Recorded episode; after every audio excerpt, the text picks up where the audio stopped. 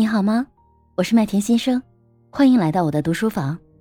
下面的内容是我们读书活动的直播回放，欢迎你收听。然后我今天还有一个问题是带着要跟水淼姐姐探讨的，就是这个章节当中，我还有一点感触很深。我先说感触哈，就是他二百八十页讲到了，就是创伤后应激障碍，因为这里的故事都比较血腥，可能我们还真没有经历过这个发生的类似的故事，所以这个里边叫什么内啡肽的变化，就让我们这个人的脑神经混合出现问题。我有一点感触很深，我认为很多有一些人现在的人都非常的。漠然，就对有一些事情漠不关心，好像就没有那个同理心。我们所说的同理心，我们称之他为说是叫没有情商，但实际上这个跟他童年也许他的经历是有一定关系的，就是他的内啡肽分泌有点问题，所以他可能对有一些情感、有一些东西的表达是不正常的。这个点我理解了，所以我觉得不能定义为所有人就是没有同理心，就是情商不高，应该说他童年的心理经验有一定的。这个缺失造成的，然后有一个问题在哪儿呢？就这里头讲到了情绪脑的再教育哈，关于呃就是受到创伤以后这种那个客服啊治疗，说讲到儿童，儿童他会通过一些游戏啊，或者说自己的不断的。呃，那种回忆当时创伤的一些情形，因为他有想象空间嘛。那成人可能是不一样，成人我看这里头讲的大多数是需要一种心理治疗，或者是说一些药物等等来去控制这种呃应激的反应。那儿童是可以治愈的。我想问随淼姐姐的一个问题是什么？就比如说我是成人状态下，那我在成人期间，我经受了一次情感的创伤，这个创伤可能会比较深厚的这种呃情感创伤。那之后我在这个过程当中，我也会出现像儿童那样的，哎，不断的。回忆当时的一些细节，伤害我的一些情景，慢慢慢慢，我也达到了一种被治愈的情况。哎，就把这件事情搁置到一边，甚至可以现在可以拿出来去聊一聊这个当时的情感怎么回事，我现在怎么看？但我想问的话，就是成人这种治疗，较之于说是正规的那种心理治疗，它的效果是一样的，还是说会有偏差？啊，就是这个，我想跟您请教一下。啊，这个。你你是说那个，比如说成年人他受到情感创伤了，然后呢，他自己觉得自己好像已经治愈了，是吗？对，这个就是我我自己，是的，这个描述的很准确。就是一般来说，嗯，我不知道你想问的是是具体的是什么问题哈？就是说，如果一个人他曾经遭受过创伤，那如果等他成年以后。对他的生活没有造成太多的影响，那么我一般会建议就不要去管他，因为有些伤痛就是我们撕开了可能看到，如果不撕开，它也没有太多影响，就跟我们身上的一些伤疤，它总是会有的，你不可能让它就当什么都没有发生过，但它没有对你的后续的生活造成什么影响，那就没有什么不用去管它。那如果是说你童年时期遭受过什么样的折磨，或者是在感情上受过的、受到过重大的伤害，在你再次谈恋爱的时候，比如说你跟你的现任的先生之间的一些矛盾来源于你之前的创伤，或者是说你经常做噩梦等等，哈，影响到了你的生活，那就可以去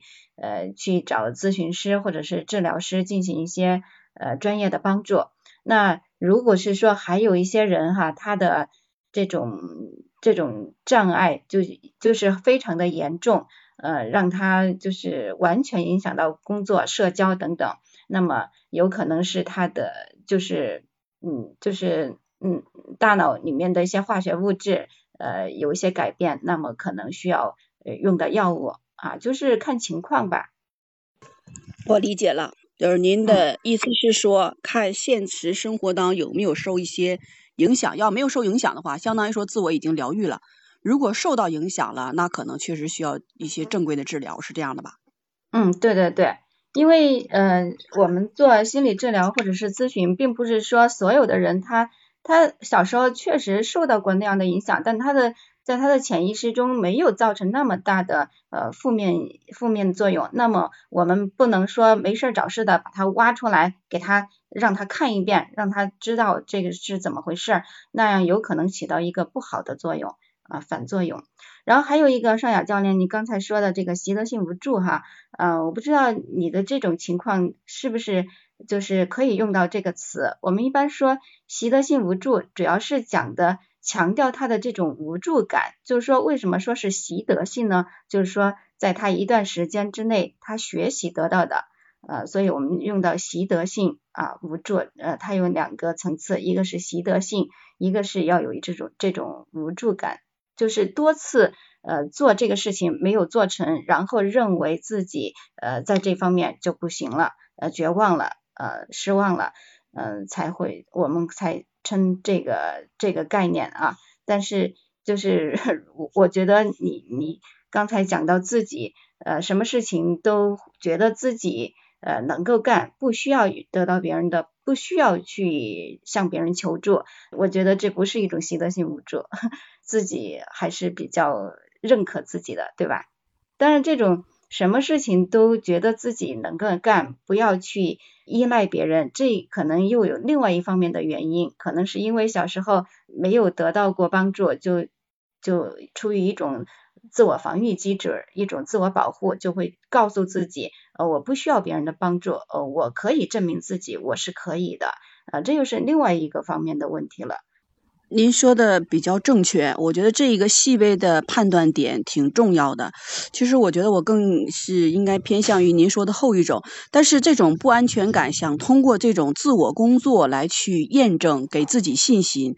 呃，那应该说不属于习得性无助，但是是另外一个层面上的，我我称之为不安全感吧。就我自己感觉，我其实是一个从小到大很自卑的人，就是这种自卑呢，一直是持续到工作当中。呃，就包括现在也是，偶尔会有那种自卑感的产生，就不像表面上表现出来那种，哎呀，特别的有能力，特别的自信，其实不是的，骨子里其实是很自卑的。只是这种自卑吧，是想通过，哎，我能干好一些事情，我把一些事情做得非常的漂亮，我想通过这件事情来把自己的那个自卑给掩盖起来。其实实际上是这样的一种心理，在呃在支持做一些事情，是这种状态。掩饰呃另外一方面的问题，